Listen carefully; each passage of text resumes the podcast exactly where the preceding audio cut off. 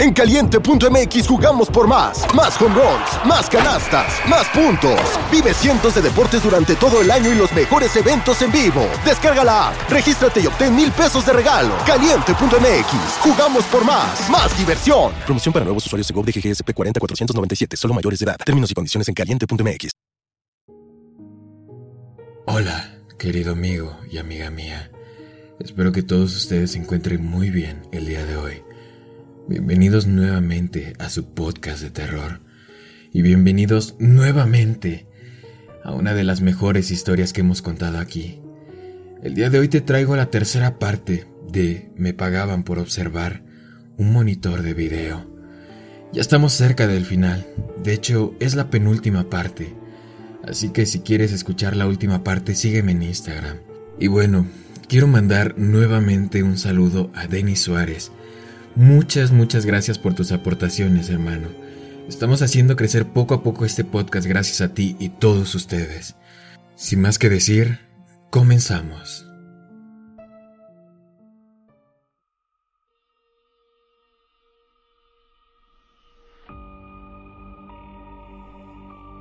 Tenía que hacer algo y tenía que hacerlo ahora mismo. Si Melanie era de alguna manera una falsificación, eso significaba que debían haberla enviado a casa, y si la enviaban, eso significaba que lo sabían. Sabían de los mensajes en su pintura, sabían que yo hacía preguntas, y sabían que no presioné un botón al ver las cosas extrañas. Sentí pánico y miedo subiendo por mi pecho, haciéndome difícil respirar.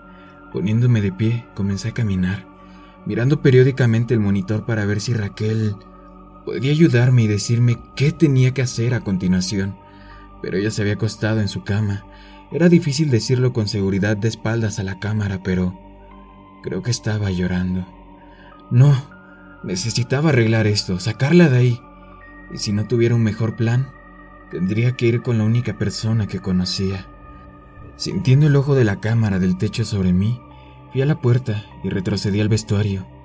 Mi teléfono estaba en mi casillero, y después de equivocarme con la combinación la primera vez, Abrí la puerta y lo saqué.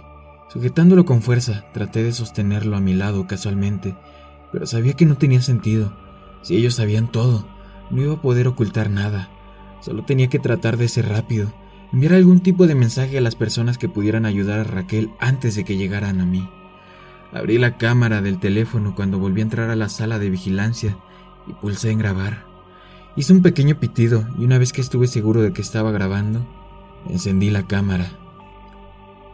Mi, nombre es Tommy, Thomas Miller, y mi trabajo es vigilar a una mujer atrapada en una habitación. Esto no es una broma, una película o lo que sea. Esto es real. Durante tres años mi trabajo es sentarme en esta habitación. Moví la cámara lentamente alrededor de la habitación, enfocando la puerta del baño, el enfriador de agua, el escritorio con los monitores, el teclado y la botonera. Me pagan por observar una transmisión de video de una mujer encerrada en un dormitorio en algún lugar. Me acerqué al escritorio y me aseguré de que el monitor que mostraba a Raquel estuviera claro y enfocado. Al principio no sabía que esta mujer era una prisionera, o me engañé pensando que no lo era porque el dinero era bueno, de cualquier manera. Sé que lo es ahora. Ella está en peligro y yo también. Después de detenerme en el video de ella durante unos segundos más para asegurarme de que pudieran ver todos los detalles, volví a girar la cámara hacia mí. Tenía que darme prisa, el video podría ser demasiado grande para enviarlo rápidamente. Estaba tratando de mantener la calma, pero sentí que se me partían las lágrimas a medida que avanzaba. Hice lo mejor que pude para mantener mis palabras claras. Por favor, ayúdala. No sé dónde está. No sé quién la tiene, porque no sé para quién trabajo realmente, pero son malas personas y ella no está a salvo. En realidad, todo lo que sé es que trabajo en un edificio de la calle Washington, justo a las afueras de San Antonio. Solo sé los nombres de otras dos personas conectadas a este lugar. El hombre que me contrató el señor Salomón y un hombre que podría tener un trabajo como el mío. Charlie y Jeffries, no sé. No sé si son personas reales. Quiero decir, no sé si esos son sus nombres reales. Por favor, no estoy loco. Sé cómo suena esto. Solo ven aquí, mira la habitación, averigua dónde está y ayúdala ahí. Escuché el sonido apagado de la puerta exterior abriéndose hacia el vestuario y frenéticamente busqué a tientas el teléfono para detener la grabación. ¿Y ahora? ¿Cómo lo envío? ¿O no? ¿Cómo, cómo puedo? Ah, aquí está. Presioné el botón para compartir. Sentí que me surgía un nuevo pánico. ¿A quién carajos debo enviarlo? Solo tenía un puñado de contactos y los seleccioné a todos. Tal vez al menos uno de ellos se lo tomaría en serio y buscaría ayuda. Cuando escuché que la puerta de la sala de vigilancia se abría detrás de mí, presioné enviar. No conectado al servicio de datos o Wi-Fi. Por favor, intente de nuevo cuando esté conectado. Carajo, todo se fue a la mierda. Me giré y ahí estaba el señor Salomón, entrando en la habitación. Estaba flanqueado por dos hombres grandes con trajes oscuros, que parecían guardaespaldas o algo así. Levantando un dedo, lo agitó hacia mí. ¿Qué pasa, Tomás? No hay servicio aquí, pero nunca deberías necesitar servicio aquí, siempre y cuando sigas las reglas. Me tomaron fácilmente. Traté de llegar al baño y cerrar la puerta, pero los dos guardias me detuvieron y me tiraron hacia el suelo. Me pusieron esposas en las muñecas y tobillos y luego pusieron una bolsa negra sobre mi cabeza. Luego me estaban sacando de la habitación y sentí como si me hubieran puesto en la parte trasera de una camioneta que fue llevada hasta el edificio. Estaba acostado sobre lo que parecía una alfombra delgada con un olor extraño que cubría una capa de metal duro debajo. Escuché que alguien subió a la camioneta conmigo y pregunté a dónde íbamos. Dije que si me llevaban al menos dejaran ir a Raquel. Se escuchó una breve risa en lo alto, y luego la voz del señor Salomón. Me dijo que me explicaría todo cuando llegáramos a donde íbamos. Por ahora, dijo, necesitaba relajarme. Fue un largo viaje, y yo quise decir más, pero luego sentí un dolor agudo en mi cuello. Me habían apuñalado o no, me inyectaron algo. Me sentía tan extraño ahora, pero tenía que mantenerme despierto. Tenía que tratar de escapar. Tenía que... Hola, de nuevo, Tomás. Parpadeé cuando comencé a mirar alrededor. Tenía la boca seca y me dolía la cabeza, pero por lo demás me sentía bien.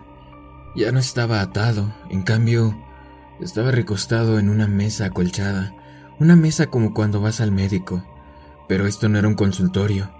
La habitación era grande y además de la mesa colchada tenía una cama pequeña, un escritorio con un monitor de computadora y un par de sillas. Sentado en una de esas sillas estaba el señor Salomón. Me levanté lentamente y parpadeé hacia él. ¿Dónde está ella? ¿Raquel está bien? El hombre sonrió. Realmente eres bueno, Tomás. Intentar ser el héroe aunque no sepas muy bien cómo. Respeto eso. Lamiéndose los labios, se inclinó ligeramente hacia adelante. De hecho, lo respeto tanto que he decidido comenzar nuestra nueva relación con tanta honestidad como se me permite. Algunos de mis colegas no están de acuerdo con este enfoque, pero ¿sabes qué? Que se jodan, este es mi proyecto y creo que mereces saber qué está pasando. Pareciendo más serio, se puso de pie, levantando el arma que había estado sosteniendo casualmente en su regazo. Pero antes de entrar en detalles, ¿te gustaría ver a Raquel? Me deslicé de la mesa y asentí mientras me detenía para no caerme. Todavía me temblaban las piernas por lo que sea que me habían dado, pero apenas me di cuenta. Sí, sí, sí, por favor, déjame verla. La verdadera ella, muéstramela. El señor Salomón soltó una pequeña risa e hizo un gesto hacia una puerta cercana. Sí, la realidad siempre es mejor. Ella está ahí, en la habitación de al lado. Avancé a trompicones, mis piernas mejoraron mientras caminaba, y cuando agarré el pomo de la puerta, giró fácilmente. Esperaba que la puerta condujera a su dormitorio, pero en su lugar se abría otra habitación muy parecida a la que yo había estado aunque las cosas en ella eran diferentes. Máquinas extrañas llenaban las paredes y en la parte trasera de la habitación había un gran acuario. No lo sabía, era un gran cilindro más alto que yo y estaba lleno de una especie de líquido gris. Había una forma en ese líquido. Adelante, Tomás. Siéntete libre de ir a echar un buen vistazo. Te lo has ganado. Sentí que mi estómago se revolvía, se contraía con más fuerza ante las palabras del señor Salomón y la mezquinidad en ellas. Mis piernas se sentían pesadas de nuevo ahora, pero esta vez no era por las drogas. Arrastrándome hacia adelante, pude ver que la forma era una persona, o al menos un cuerpo, porque estaba claro con solo mirarlo que la persona estaba muerta. Estaba muy bien conservada, pero pude ver cómo la piel le colgaba mal y se veía hinchada en algunas partes. Oh Dios, no, no, no, no. Su cabello, que había estado flotando como algas frente a su cara, se alejó cuando llegué al reflejo y pude ver a Raquel mirándome. ¡Asesino! Me volví hacia Salomón y comencé a correr hacia él cuando me disparó. De repente estaba en el suelo convulsionando, cuando él se acercó. No te preocupes, Tomás, no te matará. Solo hace que no puedas moverte por un rato. Escuché más pasos cuando mi cuerpo comenzó a quedarse quieto. Levántalo, llévalo de vuelta a la otra habitación. Apenas podía sentir nada mientras me llevaban de vuelta a la mesa colchada y me ponían en posición sentada. Esta vez estaba amarrado, pero supuse que era más para no caerme, porque no podía mover nada más que mi cabeza, y eso solo un poco. Apenas podía ver por mis lágrimas, pero reconocí la forma borrosa de Salomón, sentado frente a mí. Antes de que preguntes, bueno, cuando puedas volver a preguntar algo, sí, esa es Raquel. No es una Raquel falsa. No es un maniquí y no es ningún tipo de truco. Como dije, el tiempo de los trucos ha pasado. Ahora es momento de la verdad. Fruncí el ceño ligeramente y continuó. Ah, Tomás, entiendo que mostrarte eso, mostrarte su cuerpo de esa manera, puede parecer muy cruel. Puede que me odies por ella ahora mismo. Lo entendería si lo hicieras, pero me llamaste asesino, y al menos en este contexto específico, creo que es injusto porque no maté a Raquel. En realidad, he estado con este aspecto del proyecto por solo siete años. Y en cambio, Raquel lleva muerta más de ocho años. Sentí mis ojos agrandarse como si pertenecieran al cuerpo de otra persona. Eran más mentiras, más trucos. Dime, ¿tú sabes lo que es la visualización remota? Ah, cierto, cierto, lo siento. No puedes hablar ahora. Asumiré que no. La visualización remota es un término amplio para la capacidad de ver cosas que están lejos de ti físicamente, para saber cosas que no deberías poder saber a través de tus cinco sentidos normales.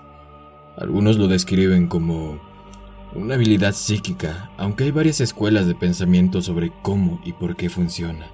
Escucha bien, Tomás. Varios gobiernos y organizaciones privadas lo han estudiado durante mucho tiempo, y aunque públicamente siempre se ridiculiza como pseudociencia y superstición tonta, la realidad es que algunas personas tienen la habilidad innata. Eso significa que es algo natural, de ver otros lugares de alguna manera Raquel era una de esas personas.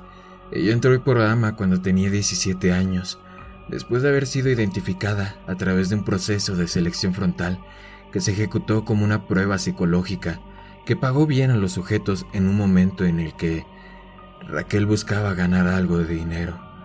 Tres meses después de haber sido identificada como una buena candidata, la aceptaron y después del periodo de ajuste inicial se convirtió en un activo en gran parte obediente que rápidamente ascendió a la cima de nuestro nuevo grupo de talentos.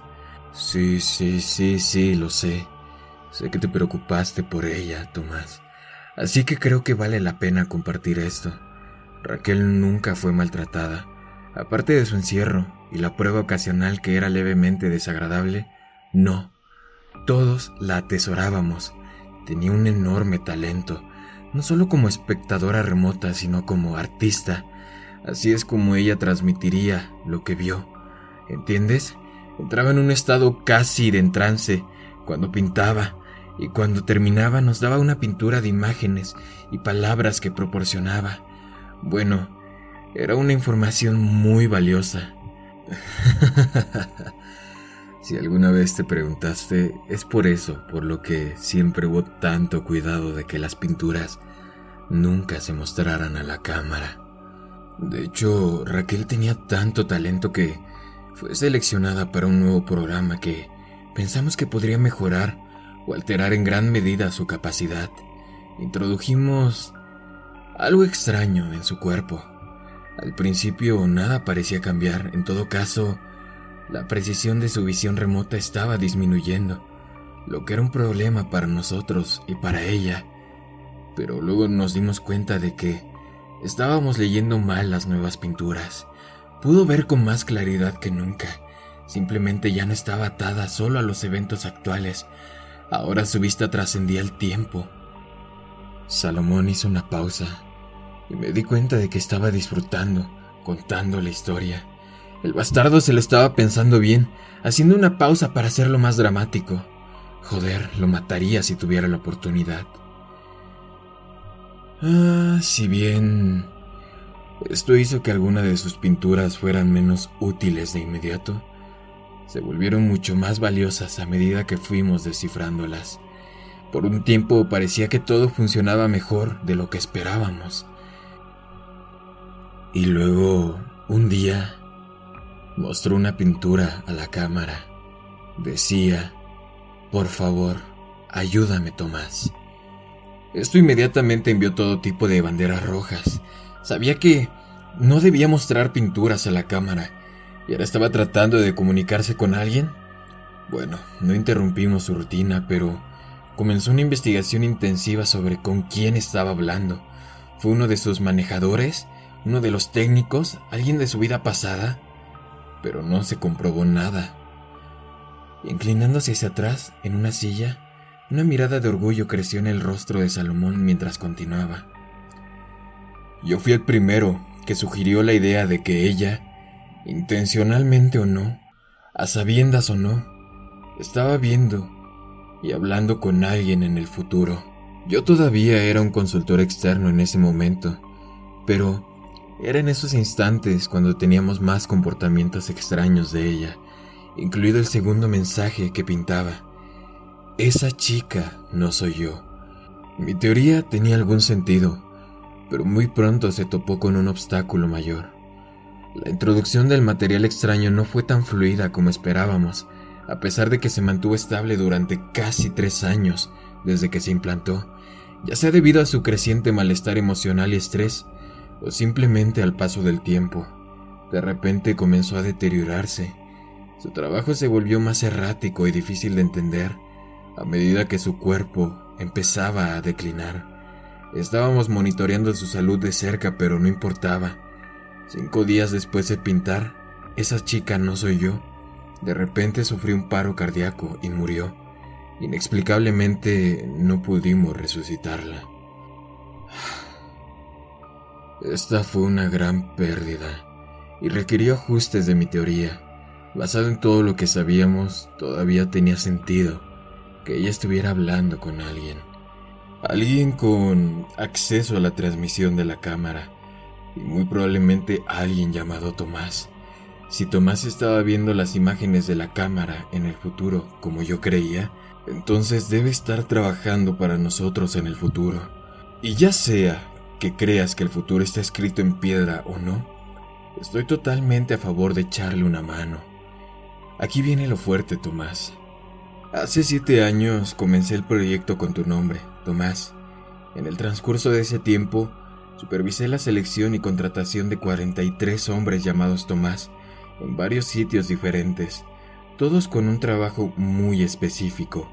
Ver los videos de Raquel desde justo antes de su implante hasta el momento de su muerte. Traté de hablar, pero mi boca seguía sin funcionar. Quería decir que estaba mintiendo, que no tenía sentido, que era otro truco, pero creo que quería escucharlo más por mí mismo porque no pensé que estuviese mintiendo. No pensé que fuera un truco, y en realidad estaba comenzando a entender. El punto no era realmente que ellos vieran los videos, por supuesto. Así fue como reaccionaron al ver los videos, lo que hicieron y cómo eso coincidió con lo que Raquel había hecho. Respuesta en el pasado. El 13% renunció después del primer día. 38% presiona el botón rojo o verde después del primer mensaje pidiendo ayuda. El 22% intentó ponerse en contacto con las autoridades antes de llegar a la etapa en la que se le presentó a Melanie. Vaya, desearía poder atribuirme el mérito de su presentación, pero no fue mi sugerencia. Supusimos por el mensaje, esa chica no soy yo, que te presentaron un doble de Raquel en algún momento, tal vez para matarte o disuadirte o averiguar lo que sabías, pero tomó algunos intentos hasta que sentimos que estaba bien refinado y como he señalado, solo el 27% llegó tan lejos, y todos fallaron en la siguiente prueba, me señaló. Su nombre. ¿Lo ves, Tomás? Dime si lo ves, carajo. ¿Ves? La chica que has estado observando, esa chica talentosa y maravillosa cuyo cuerpo se conserva en la habitación de al lado, su nombre era Raquel Donovan. Siempre me había preguntado si Raquel simplemente te estaba viendo o si había algún tipo de conexión entre ustedes dos. Cuando llamaste a Melanie Raquel, supe que finalmente habíamos encontrado al Thomas correcto. El punto de luz distante que nuestra Raquel había estado mirando a través del espacio y tiempo. Eres tú. Tragué con dificultad y descubrí que podía sentir mi lengua, aunque solo un poco. Balbuceando mal pronuncié una sola palabra. ¿Pero por qué? Salomón pareció sorprendido. Hubiera pensado que eso estaría claro a estas alturas, Tomás. Eres nuestro único eslabón restante a uno de nuestros mayores tesoros.